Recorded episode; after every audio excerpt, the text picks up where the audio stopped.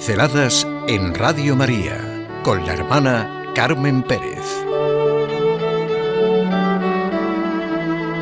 Deporte por equipos. La iglesia, el gran equipo. Deporte por equipos.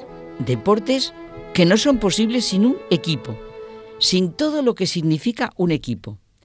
Recuerdo que cuando murió la madre de una familia entrañable, el padre echando los brazos por el cuello a sus hijos y como fundidos todos en un abrazo, dijo, Ya veréis qué equipo formamos, y con el árbitro que tenemos ahora en el cielo. Doy fe de que lo han vivido. Y la madre, el mejor árbitro, ha estado con ellos y sigue estando. Siempre se habló y se habla del árbitro con toda naturalidad. Ahora ya han entrado en el equipo los que se han integrado en la familia, nueras, yernos, nietos. Los cristianos necesariamente tienen que formar equipo. Su vida es una vida en equipo. La comunión es consustancial en el cristianismo. En eso se reconoce que realmente se es discípulo de Jesús, se pertenece a su equipo. No se trata de salvarse, sino de salvarnos, como en una familia. Hay que sentir y vivir lo que dijo el Señor. Allí donde se reúnan dos o más, en su nombre estará el presente. El auténtico cristiano ha comprendido que el cristianismo es un deporte por equipos. No se puede vivir el cristianismo a solas. Es contradictorio, porque también dijo Jesús cuál era el cordón umbilical que ha de unir a los cristianos, el amor. El amor es la gran propuesta y la gran exigencia de Jesús. Ese es el carnet de identidad. Amaos como yo os he amado.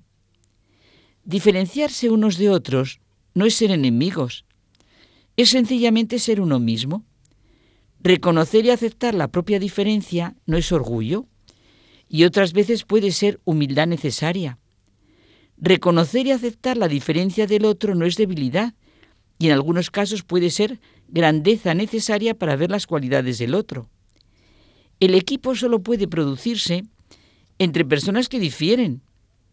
Si la unión tiene un sentido es precisamente este, el reconocimiento y la aceptación de la diferencia. En la superación de esta diferencia se realiza la unión. En el cielo hay muchas moradas, dice el Señor. El cielo es el único lugar del mundo en el que hay sitio para todos, pero eso sí, hay que entrar con traje de fiesta. Bienaventurados los limpios de corazón, porque ellos verán a Dios. Nada podrá ya separarnos a unos de otros. Y ahora, en este gran equipo de la Iglesia, nos vamos preparando para llegar a formar ese único equipo de hombres creados y redimidos por Jesucristo. Jesús nos enseña que la raíz de la calidad de nuestros actos está en el corazón, en nuestro interior. Es obvio que cuando hablamos de corazón humano, no nos referimos solo a los sentimientos, aludimos a toda la persona que quiere, que ama y trata a los demás. En el modo de expresarse los hombres, el corazón es considerado como el fondo y la expresión última de la condición humana. Un hombre vale lo que su corazón.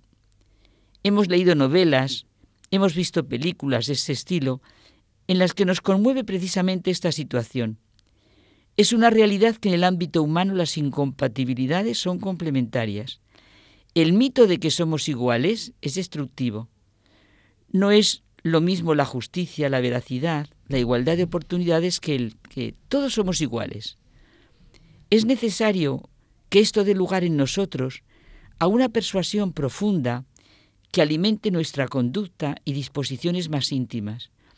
Es un hecho inevitable y hay que amar que esto sea así, adherirse a esta voluntad divina.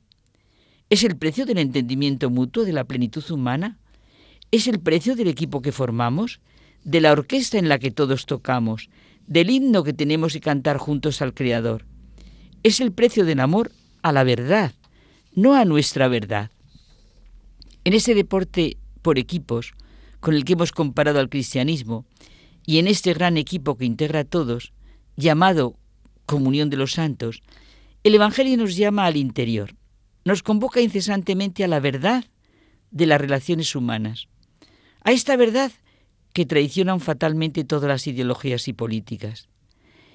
¿Qué se puede hacer si lo que impera son las posturas egoístas y ególatras, el placer individual, el éxito a costa de lo que sea, los intereses que no ayudan a la verdadera realización de la persona?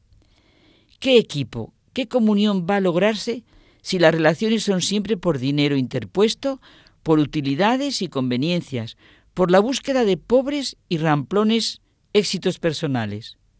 No se puede estar juntos, como dice el Señor, reunidos en su nombre, y que entre nosotros estén los títulos, las condecoraciones, la búsqueda individualista del placer, la cuenta corriente, la envidia, el resentimiento, la ausencia del sentido sagrado de la vida y el amor. Es continuo el cuidado que hemos de tener de lo que puede infiltrarse en el equipo, de lo que puede perjudicarle, sea en el de la familia, en el trabajo, en la parroquia, en el movimiento al que se pertenece, y siempre el único problema será la falta de amor, de respeto y de fidelidad. En el equipo cristiano es esencial saber que en la llamada a vivir como amigos de Jesucristo, el deber hacia uno mismo pasa por el deber hacia el otro. Realmente solo la fe en Jesucristo nos hace penetrar en el nuevo ámbito en el que no puede brotar la fuente de los abusos y en el que se superan las diferencias. Nunca se puede poner al hombre ninguna vida entre paréntesis, por ningún fin. Hay equipo cuando se unen las diferencias, cuando se trabaja por causas bellas, por el reino de la verdad, de la caridad. Y una evidencia muy práctica. Hay que vivirlo en el presente. Esto hay que vivirlo en el presente.